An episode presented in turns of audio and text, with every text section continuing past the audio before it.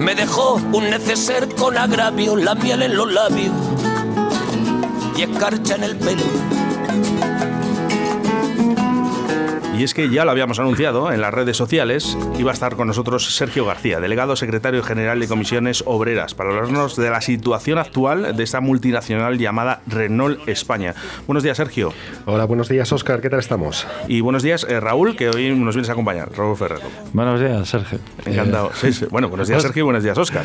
buenos días, Oscar. Eh, lo primero, agradeceros que estéis hoy aquí en los estudios de Radio 4G para hablar de algo tan importante que nos incumbe a todos los trabajadores y no trabajadores de Renault, porque en esta empresa, mm, yo siempre he dicho, trabajamos muchos y todos, casi prácticamente, Sergio. Oscar, eh, gracias a vosotros, porque darnos la oportunidad de, poder expresarnos, de poder eh, deciros cómo van avanzando las negociaciones, que sabemos que es un tema que influye a muchísima gente dentro de, la comunidad de, Valladolid, de Castilla y León, porque no olvidemos que tenemos factorías también en, en Palencia, en Sevilla, y también tenemos unas oficinas en Madrid que, también eh, hay muchísima gente trabajando. Por tanto, muchas gracias a ti, a tus oyentes. Y nada, aquí estamos a tu disposición para responderte todo lo que lo que nos tengas que preguntar. Pues eh, en la, anterior, en la anterior entrevista hablamos eh, de que para empezar a negociar el convenio de Renault tenía que ponerse encima de la mesa la carga de trabajo de las factorías de España, la multinacional. Ha desvelado el plan estratégico Renalution. ¿En qué consiste este plan? Sí, en principio eh, es verdad que, teníamos que tener eh, puesto encima de la mesa ese futuro, esa carga de trabajo, eh, que sin carga de trabajo al final no somos nadie. Por lo tanto, fue una condición indispensable para comisiones el tener una carga de trabajo para todas las factorías que hay instaladas en España. Eh, claro, para entender por qué viene el plan Renolution nos tenemos que remitir a tres años antes, donde Renault tuvo un verdadero hecatombe, ¿no? Con la detención de Carlos Ghosn, nuestro antiguo CEO, eh, en Japón y bueno, a partir de ahí parece que entramos un poquito en barrena y, la verdad es que lo pasamos mal, la compañía lo pasó mal y tuvimos muchísimos problemas. Después de ello vino la, época en que estuvimos un poco sin rumbo. Eh, no, no cogíamos las riendas, no cogía realmente la dirección las riendas y al final vino este hombre, Luca de Meo, que fue director de la factoría de SEAT en, Barcelona. Venía con buenas referencias y es una persona que parece dinámica y sí que he de decir que nos ha traído ilusión. El plan eh, que ha puesto encima de la mesa es un plan ambicioso, pero tenemos plan, eso es, eso es importante. Y bueno, y consta de tres partes. La primera que eh, va a ir de, 2021 a 2023, donde eh, lo que básicamente va a hacer es, coger dinero. Eh, Renault estaba sin dinero y lo que necesitamos es coger dinero efectivo y lo que se van a hacer principalmente es la reducción de costes, que aquí es el momento en el que nos encontramos y, donde peor posiblemente lo vayamos a pasar. Luego va a haber otra fase, que es hasta 2025, donde la, flota de Renault eh, se va a reducir y se va a renovar. Ahí es donde los productos van a entrar eh, y van a ser fundamentales que parte de esos productos vengan a España. Y luego la tercera, que es la parte de la revolución esta tecnológica, y la de y se va a pasar en la movilidad sostenible, esta nueva moda que tenemos y que es donde va el sector del auto, esa movilidad sostenible. Hemos dicho que bueno, Renault es una internacional, eh, está en todo el mundo, pero en lo que respecta a España, eh, porque lo que yo creo que ahora mismo todos los, todos los trabajadores están muy preocupados. ¿Cuáles son los proyectos que optan a, las factorías? Pues mira, eh, nos ha puesto encima de la mesa para la factoría de Palencia todo la nueva gama de Capjar, que no sabemos si luego se llamará Callar, pero bueno, es la nueva gama del, del con todas sus, sus carrocerías. Eh, luego para Valladolid eh, tenemos, eh, aparte del Capture, un nuevo modelo que todavía no sabemos cuál es, pero nos viene muy bien. El tener una diversidad de vehículos en una factoría hace que en caso de que baje uno puede subir el otro y podemos compensar, pues esto, las ventas con uno, con uno y con otro. Y luego las mecánicas tenemos el motor híbrido para para la factoría de motores, importantísimo. Es el HR12 con todas sus evoluciones Y, esto nos da futuro. Date cuenta que la factoría de motores, haciendo motores de combustión, el futuro estaba muy reducido, pero eh, este es el nuevo modelo que posiblemente lleven todos los vehículos de, de, la compañía, incluso alguno de Nissan. Y luego también una factoría que nos tenía muy preocupada, que es la de Sevilla, donde hacían caja de cambios, donde puede sufrir una, una revolución, la caja de cambios en un coche híbrido o eléctrico, pues, pues va a tener menos protagonismo, pero eh, esa, esa caja de cambios que va a ser la DB45, Sevilla opta ella y, bueno, nos parece muy importante porque aunque estemos a 800 kilómetros, cuando se negocia un convenio, se negocia para todas las factorías de España. Es decir, eh, Renault llega y pone los productos encima de la mesa, ¿no? Eh, ¿Qué valoración hacéis vosotros de, estos productos?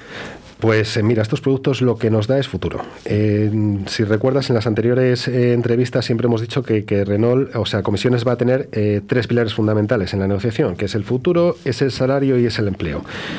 Este es el primer pilar que es el futuro. Eh, date cuenta que eh, el darte estos vehículos, estos motores, estas eh, cajas de cambios, nos está asegurando el futuro entre 8 y 10 años, siempre y cuando la cosa vaya bien. Tampoco esperábamos ahora una pandemia, una crisis económica, pero bueno, en condiciones normales, que volveremos a la normalidad, estos productos nos dan la opción de, primero, que las factorías se aseguran, todas van a tener trabajo, y segundo, pues una media de entre 8 y 10 años. Bien, eh, recordamos quiero, quiero recordar, y, hago el inciso, ¿no? porque la anterior vez que hablé contigo, Sergio, no sé si te acuerdas, te comenté que yo también había llamado a, otros sindicatos. Eh, todavía estoy respirando la respuesta. ¿vale? Eh, los únicos que han venido aquí a hablar han sido comisiones obreras.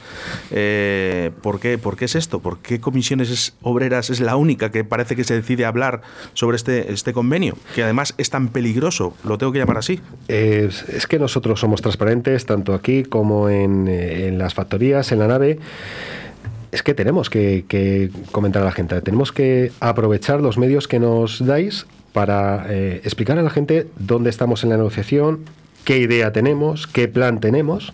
Eh, nosotros no tenemos miedo de decirlo. O sea, eh, siempre hemos sido así. Esta es una seña de identidad. lógicamente, otras organizaciones es que son suyas. Son ellos los que tienen que decidir si quieren seguir esa política o no. Nosotros siempre vamos a ser transparentes, vamos a decir lo que pensamos, vamos a explicar nuestro plan, lo que queremos y es lo que hemos hecho desde el principio.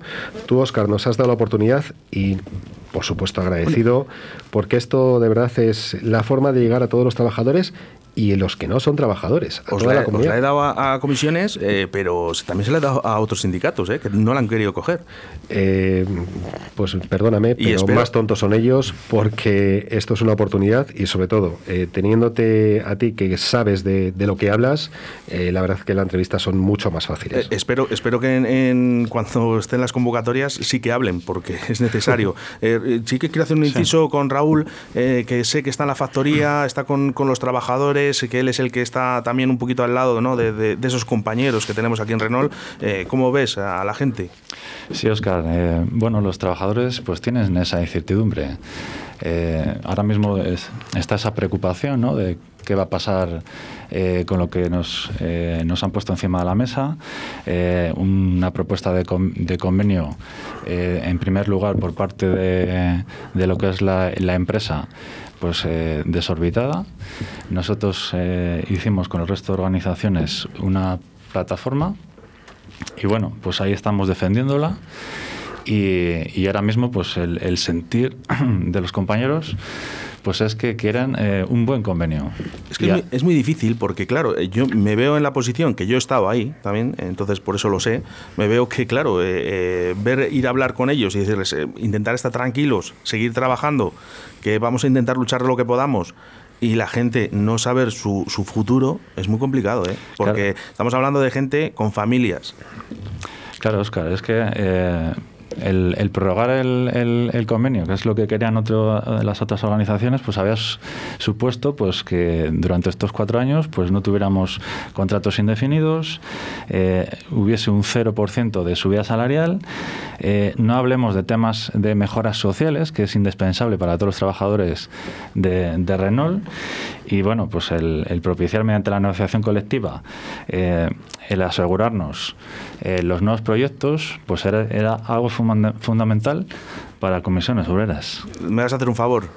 Personal, Raúl. Cuéntame. Les das un abrazo virtual a toda esa gente que está trabajando en Renault, ¿vale? Tú dale por hecho que... A esos compañeros, ¿eh? mucho ánimo. tra- transmitimos ese abrazo y, y agradecerte pues eh, esta oportunidad que nos das, sobre todo para transmitir de primera mano eh, cómo están yendo las negociaciones y además es algo que, que, pues eh, a todos los eh, trabajadores directamente nos afecta, pero luego también hay muchas empresas externas que están trabajando allí que también tienen puesto el ojo en- la negociación y luego, pues oye, no nos olvidemos de todo el ecosistema social que está eh, pues al lado de, la- de las ciudades donde, donde Renault tiene, tiene una factoría, ¿no? Que es importante para, para la economía de, de- de las ciudades. Solo hay una solución, hablar, hablar y hablar y hablar y hablar y llegar a un acuerdo. Yo he visto un anuncio de Renault eh, de un plan de reducción de 2.000 millones, supresión de 15.000 puestos de trabajo en el grupo, una reducción de ventas de un 35% del grupo Renault. ¿Esto es, ¿Esto es verdad, eh, lo que he leído? Eh, pues por desgracia es verdad y en algunos eh, foros está diciendo que incluso se quedan cortos, ¿no? Eh, te vuelvo a remitir a lo de antes. eh, Renault estaba en una crisis eh, profunda, ¿eh? muy profunda, incluso hablando de quiebra. Estaba. De Estaba porque yo espero y tengo mucha esperanza Ah, vale. en que, bueno, Luca de Meo con este plan que ha, que ha iniciado, que es con la intención que, que tiene, eh, esto se recupere. Pero claro que hay que hacer una reducción de 2.000 millones y claro que eh, ha dicho que tiene que suprimir 15.000 puestos de trabajo. Ha definido que 4.500 de ellos serán en Francia y el resto se van a repartir en, en el mundo. Ahí es donde tenemos que estar muy hábiles, por eso hemos iniciado y hemos dicho, tenemos que negociar ahora, porque todo lo que nos venga lo tenemos que tener atado. Tanto en productos, porque si tienes productos posiblemente no habrá ningún despido. Nosotros eh, no, no podemos pasar por despido, no queremos que haya despidos. Eh, José Vicente de los Mozos dijo que no iba a haber despidos en España. Pero tenemos que tener en cuenta que también tenemos compañeros eventuales. Y esa eventualidad que supone eh, a día de hoy más o menos un 40%, hombre, pues cuando se va uno no es un despido, pero sí que son eh, compañeros que dejan de cobrar nómina. Por eso Comisiones va a apostar también por el empleo. Eh, aquí, en esta negociación, tenemos que poner indefinidos encima de la mesa. Yo eh, he visto un poco el convenio, lo que dice Renault, también lo que dicen los otros sindicatos, intento leerlo casi todo. Eh, jornada de 220 días más 3 días de competitividad. Esto Eh, a ver, al trabajador le, le- le- le pone de los nervios. Mira, eh, la empresa tiene toda la flexibilidad ya en el convenio colectivo. Si es que eh, les hemos dado herramientas durante los últimos 20 años para que esa flexibilidad la pueda utilizar. Ahora que quiere 220 días más 3, si es que ya sabe la respuesta, no le vamos a dar más. No le vamos a dar más porque tiene herramientas suficientes. De hecho, en el anterior convenio, eh, una mm, iniciativa que tuvo la empresa, que al final la pudimos redactar y fue muy buena, que fue un turno especial fin de semana, que se utilizó en Palencia, donde se trabajaba sábado, domingo, eh, eh, mm, con una remuneración pues, pues muy aceptable, muy, muy aceptable. Salían por unos 1.300 euros por trabajador trabajando sábado, domingo. Te decir, tiene para trabajar toda la semana. ¿Qué pretende con 220 días más 3 de competitividad? Eh, es que no lo sabemos. Por eso creemos, vamos, estamos convencidos por ahí, tampoco vamos a pasar. No podemos pasar por, por aumentar la jornada laboral, porque ya la hemos ido aumentando en los últimos años. Les damos tres días de competitividad, les hemos estado dando tres días de competitividad que los podía utilizar o no utilizar. Por lo tanto, yo creo que este punto lo tiene ya solventado. Vamos a, a intentar que en las próximas jornadas, pues esto lógicamente lo quite de su, de su plataforma. Y me sorprende mucho esa nueva categoría de entrada ¿no? en especialista D. También, si es que tiene cinco categorías de entrada, ¿para qué quiere más? O sea, eh, hacemos que los trabajadores ya vengan con un sueldo mínimo que no. no. Pero si llamas, mm, eh, vamos a ver, lo del tema de lo del polluelo, que lo llamaban, no Sí, sé sí, si está sí. bien dicho. ¿Está bien dicho así, lo del polluelo? O lo del Sí, bueno, pollo? son los ¿no? pollitos, Sí, eh, los van pollitos. porque llevan un niqui amarillo. Sí. Hombre, eso habría que por lo menos que ca- cambiar el nombre. ¿eh? Sí, eso es, eh, a ver, son experience, se llaman experience, pero bueno, sabes que dentro de las fábricas al final tiene, tiene su, su forma de hablar. Solo por respeto a la gente que entra y a la gente que estamos. ¿eh? Yo creo que, que- que deberíamos de tener ese respeto, ¿eh? porque yo creo que a nadie le gusta. Efectivamente, pero no es, eh, en este caso no, eh, no se intenta que sea despectivo para nada. Lo único que, bueno, eh, es una forma de identificarlo, pero lógicamente son los experience, que son los de cómo deben de llamarse. Son compañeros que están eh, pues formándose con nosotros y en ningún caso pues eh, tienen que trabajar. Entonces son tres semanas que realizan en proceso de, de aprendizaje. Eh, y tiene que ser así. Eh, son planes que tienen eh, concertados pues con, con, la Junta de Castilla y León mm. y, y, bueno, lo que a nosotros pues no nos gusta verles con, con ese nique amarillo porque es, están de formación. A nosotros nos gusta verles pues con la ropa oficial de, de Renault y es trabajando con nosotros con un, con un contrato pues como, como tiene que ser. Has dado dos palabras muy claves Raúl, en, en, muy poco tiempo, son compañeros. Eso es. Muy bien. De verdad. Eh, Sergio, ¿ibas a decir algo? No, que mira, eh, perfectamente explicado por, por Raúl. Eh, es una forma, un método que a nosotros no nos gusta, porque la formación se tiene que hacer con todas las condiciones que tienen todos los compañeros de Renault. Pero en este caso eh, es un acuerdo entre empresa y Junta de Castilla y León y es que no podemos meterle mano. No podemos meterle mano y ha determinado que esa es la forma de entrar eh, la compañía y ahí tenemos poco margen de maniobra. Bueno, eh, sábados de bolsa sin plus económico. Esto suena a, no sé, eh, me lo podía haber dicho Chapu, por ejemplo, para el monólogo de, del día 13. Es eh, otra de las ocurrencias. Eh, a ver, eh, el, concepto que tenemos de bolsa, bolsa colectiva, que es un, eh, un formato que tenemos también de flexibilidad dentro de, la, de, Renault, eh, pactado ya hace creo unos 20, 25 años, que es bueno para momentos de crisis, es mm, posiblemente fundamental para intentar evitar males mayores, ¿no? Entre ellos, pues bueno, se puede descansar entre semana y, esos días los compensarías trabajando los sábados, pues por un plus económico y unas y unas determinadas horas que te van a un contador individual. Bueno, el caso es que le han querido dar una vuelta de tuerca y quieren que esos sábados, para que sea más rentable, vengamos pues por la retribución primaria, ¿no? Eh, pues es que no lo podemos aceptar. Si es que al final eh, llega un momento en que dices, a ver, que no, eh, y no hay más discusión. Es que no se puede aceptar venir un sábado por unas condiciones inferiores a lo que se vendría en, en, otra, en otro momento. Por lo tanto, no lo vamos a pasar por ello. Eso es, eh, no, no, lo dudaba, ¿eh? No lo dudaba porque es que al final la gente, ya te digo que estas cosas son de las cosas que más queman. El tema del dinero es muy importante y lo del tema de la flexibilidad también. Eh, ahora mismo, con todo esto que hemos dicho, ¿cómo están avanzando las negociaciones? Bueno, pues eh, mira, llevamos desde eh, octubre. empezaron mal, porque primero la plataforma que nos presentó, te acuerdas, era infumable. Nosotros, eh, todos los sindicatos, en este caso, eh, coincidimos en hacer una plataforma común. Eh, somos conscientes de que la fuerza la tenemos unidos, no separados. Independientemente que en, que en septiembre ellos no quisieran negociar, mira, olvidamos todo eso, miramos hacia adelante y conseguimos hacer una plataforma común, ambiciosa, no, no voy a decir que no. Y, y de hecho, las negociaciones se suspendieron en diciembre porque Renault no ponía futuro encima de la mesa, ¿no? Y, coincidimos todas las organizaciones en que eso no se podía aceptar, por lo tanto, hasta que no pusiéramos un futuro encima de la mesa, el negociar no tenía sentido. Llegó enero, se puso pues el anuncio de, de los posibles productos que podían venir para, España, comenzamos las negociaciones y sí que es verdad que eh, hay, mmm, tanto por un lado como por otro, intención de llegar a acuerdo. Todos estamos eh, rebajando nuestras pretensiones. Eh, en cosas concretas, ¿vale? Son aspectos sociales, eh, aspectos de movilidad, que todos son beneficiosos para los trabajadores. Lógicamente queda lo gordo, pero bueno, siempre hay una buena intención. Siempre que te vas acercando en determinados puntos y somos capaces de ceder tanto a unos como a otros, vamos, vamos viendo que, que, se puede avanzar. Y por lo tanto somos optimistas en la, en la evolución, pero cautos para, para ir paso a paso, sin ninguna prisa, porque no la tenemos, pero tampoco sin pausa. También tenemos ganas de, de, intentar dilucidar que tenemos un futuro y que tenemos un acuerdo que nos va a garantizar y que queremos que nos garantice pues el futuro de las factorías. Quiero que quede... Dime, Raúl. Sí, además en, en, en lo que es la negociación, lo que tenemos claro es que en esta negociación... Eh, no tienen que penalizar a, no nos tienen que penalizar a los trabajadores. Entonces, eh, nosotros estamos abordando esta negociación.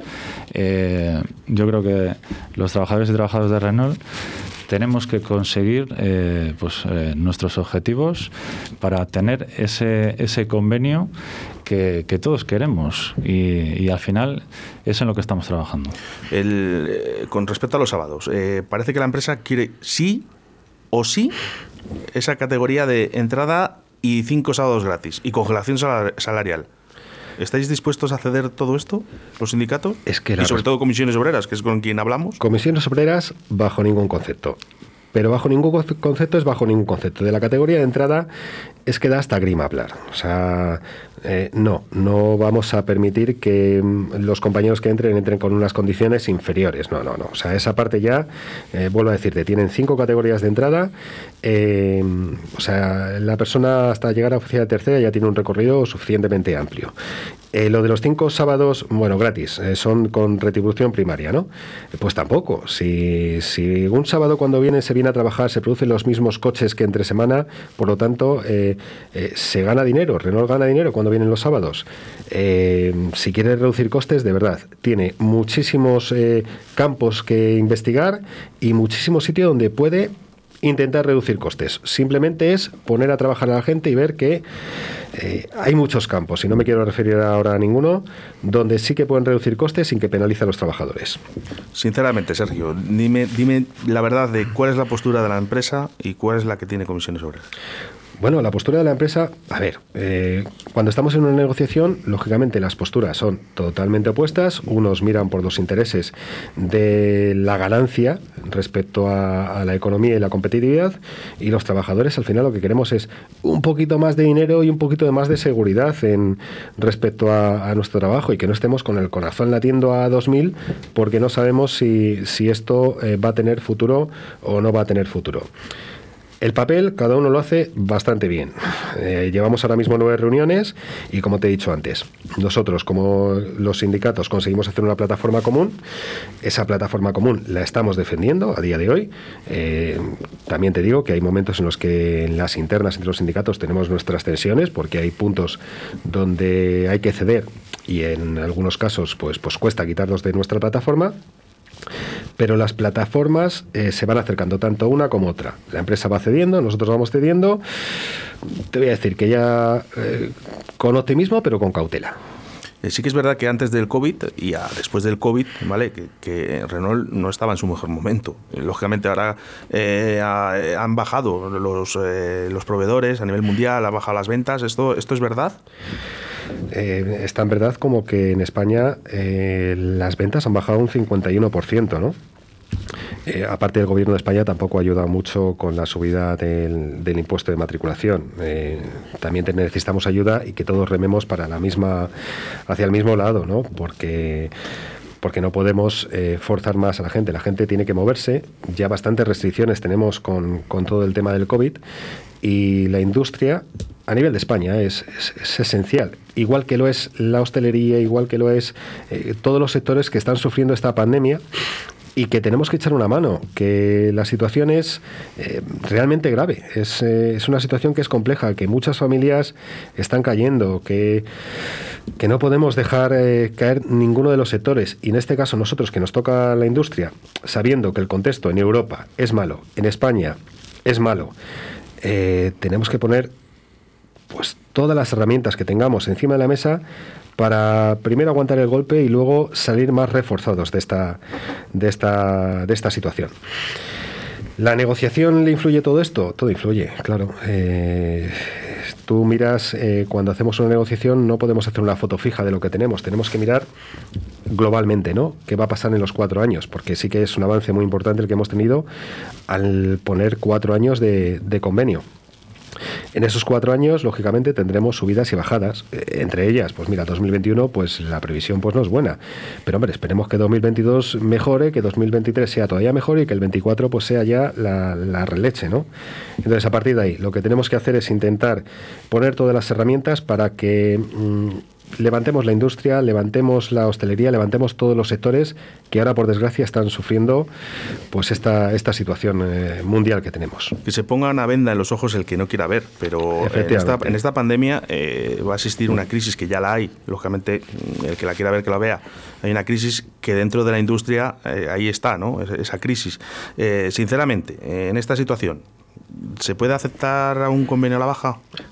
no, definitivamente no. Vuelvo a decirte, si hacemos una foto, fija y miramos el mes de enero y eh, pasamos un convenio en el mes de enero, pues lógicamente eh, no te quedaría más narices. Pero es que eh, cuando negocias un convenio, lo negocias en este caso a cuatro años. Como te he dicho antes, podremos tener subidas, bajadas. El contexto ahora pues no, no es bueno por todas las circunstancias que hemos, que hemos sufrido. Pero vuelvo a decirte, 2023 mm, espero que estemos vendiendo coches, haciendo motores y haciendo cajas de cambio como no hemos hecho nunca en, en la historia.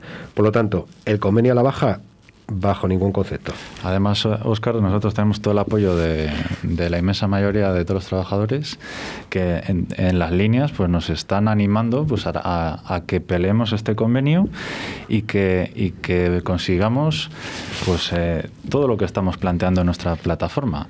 Entonces, a, eh, vamos a por ello. Eh, sí que me gustaría que dierais un poco una, un avance ¿no? de lo más significativo eh, que tiene esta negociación con, con, Renault España. Pues te lo voy a resumir rápido. Eh, llevamos nueve reuniones que, que, están siendo muy largas, ¿eh? son muy largas, contamos con ello, lógicamente. Eh, y en estas nueve reuniones, lo más significativo, lo primero, pues hemos firmado, vamos, hemos firmado, hemos llegado a acuerdo en, cuatro años de convenio, la duración del, del convenio. Eh, el tener cuatro años, eh, que ellos proponían dos, lo que nos da es la seguridad a largo plazo, a medio plazo, para tener esa, esa confianza de si llega al acuerdo, pues tener, tener la posibilidad de que en cuatro años podamos, podamos avanzar positivamente. Eh, los productos que se nos, han, se nos, han, puesto encima de la mesa son atractivos, nos aseguran el futuro, pero le hemos pedido claramente que necesitamos una cláusula de adjudicación efectiva. ¿Qué significa esto? Que si yo llego a un acuerdo en el convenio colectivo, tú me aseguras que los productos vienen. Y eso pues también, también se ha conseguido. Se ha conseguido un avance que es muy importante porque tenemos muchos compañeros en Valladolid que trabajan en la factoría de Palencia y muchos compañeros que viven en Palencia que trabajan en la factoría de Valladolid. Bueno, pues después de muchos años de reivindicación hemos conseguido que la empresa se dé cuenta que eso era una disfunción que había dentro de la factoría y eh, se va a conseguir eh, la movilidad para que compañeros de Palencia de Valladolid puedan eh, trabajar eh, en ese lugar más cercano a su, a su domicilio. Van a ser 60 por año, 240 compañeros en, en los cuatro años. También hemos regulado conceptos de la bolsa de horas. Esa, eh, la bolsa de horas, para que la gente lo entienda, es eh, unos días que, que, tenemos ahí como reservados, donde la empresa los puede utilizar tanto para trabajar sábados o para descansar entre semana, dependiendo de, la, de las producciones. Eh, después de tantos años ha habido distorsiones y mala utilización, y bueno, hemos conseguido volver a intentar volver a regular de una forma correcta esta, esta buena herramienta que tenemos de flexibilidad. Y luego respecto a, a, contratos, bueno, la empresa ha puesto 300 contratos indefinidos encima de la mesa, más el contrato relevo, gente que se va a poder adherir al contrato relevo. Eh, ya te digo yo, totalmente insuficiente. O sea, 300 al final eh, eh, no, lo íbamos a aceptar. Eh, que parecen muchos, pero cuando tienes 3.000 eventuales, 2.500, pues es, es, el chocolate, el oro. Es muy poco. Por lo tanto, pero lo bueno es que ha puesto contratos indefinidos. Vamos a luchar porque sean muchos más contratos indefinidos. Y respecto al, al salario, que es lo que más preocupa a la gente, sí que ha puesto una condición muy importante y es un punto que no quiere mover, que es la congelación salarial en 2021 y 2022 y nosotros no estamos en predisposición de aceptar una congelación salarial. Lo que podemos hacer, si no me lo pagas por un lado, me lo pagas por otro. Pero al final conseguir que el trabajador cobre en 2021 más que en 2020 y en 2022 más que en 2021. Y así progresivamente. Y esos son... Eh, Principalmente los pilares que hemos siempre hablado eh, desde que llevamos negociando por parte de comisiones, futuro, salario y empleo. Es, es, importante, porque habláis de, de, futuro salario y empleo. Entonces, eh, comisiones obreras, ¿veis que sea factible, mediante las negociaciones, conseguir los objetivos que os habéis marcado? Eh, Dime sinceramente, y te digo, eh, además, en, en palabras mayúsculas, todo.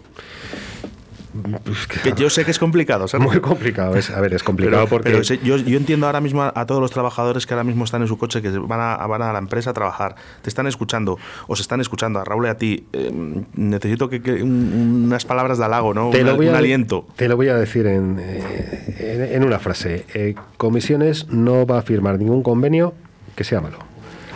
Quiero decirte con esto, nosotros tenemos los tres pilares que te he dicho antes, que es el futuro, que es el salario, que es el empleo, y no podemos pasar, no nos vamos a bajar de ahí. Incluida luego pues todas las mejoras que tengamos, pues como he dicho antes, de, movilidad, de bolsa de horas, de descuento para los vehículos, que va a ser más atractivo, eh, que eso si quieres ya hablaremos otro día.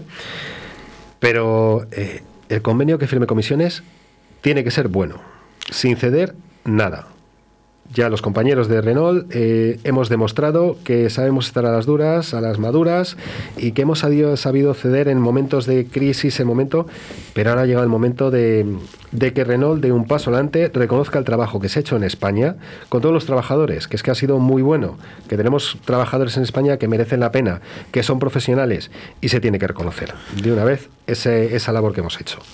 Los compañeros, además, pues eh, aparte de que confían en nosotros, saben, eh, pues oye, que el, cuando se llega a una, negociación, pues al, finalizar esa negociación, son los propios trabajadores los que ratifican, eh, pues oye, por lo menos en, comisiones obreras, en una asamblea, pues ratificarán si se firma o, no el, acuerdo, ¿no?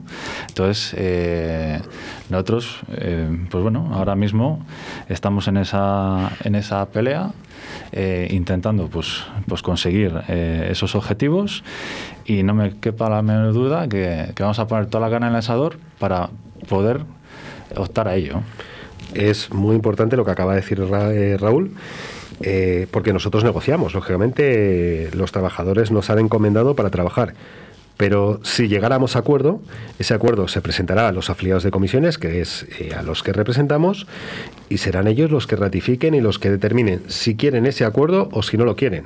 Eh, se ha hecho así siempre, eh, nosotros respetamos absolutamente la, voz de los afiliados y, sin ningún tipo de duda, con todos los condicionantes que tenemos, que, por desgracia juntar a tantos afiliados en un determinado lugar es, está siendo complicado, pero, pero lógicamente sin la ratificación de los trabajadores, nosotros no, no podemos firmar nada. Nosotros negociamos, llegaremos a acuerdos si llegamos y luego se lo presentaremos a los trabajadores. Pues eh, Sergio, Raúl, Raúl y Sergio eh, de García, delegado secretario general de Comisiones Obreras, eh, estamos en la recta final de este convenio, queda muy poquito, eh, dentro de poco vamos a saber bastantes cosas de, lo que va a pasar.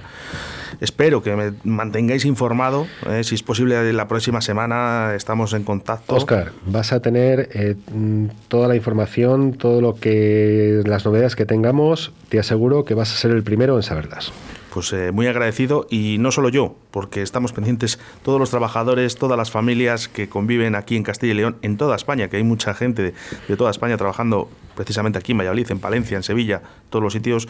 Y un abrazo para todos los compañeros que están ahora mismo trabajando o van a ir a trabajar. Chicos, muchas gracias por estar aquí en Radio 4G, en los estudios. Muchísimas gracias a, ti, Oscar, y a, Radio 4G, que, de verdad agradecemos mucho, tanto a ti, a tus oyentes, a, toda la radio, la oportunidad que nos dais de expresarnos y de poder explicar a todos los compañeros lo que está pasando eh, al minuto. Muchas gracias. Venga, un abrazo. Un abrazo pero expiraron los remordimientos. Fui dictador y el no dejarte ir debe haber sido mi primer decreto. Cuatro años sin mirarte, tres postales y un bolero. Dos meses y me olvidaste y ni siquiera me pensaste un 29 de febrero. Andan diciendo por la calle que solo le eres fiel al viento. El mismo que nunca hizo falta para levantar tu falda cada día de por medio.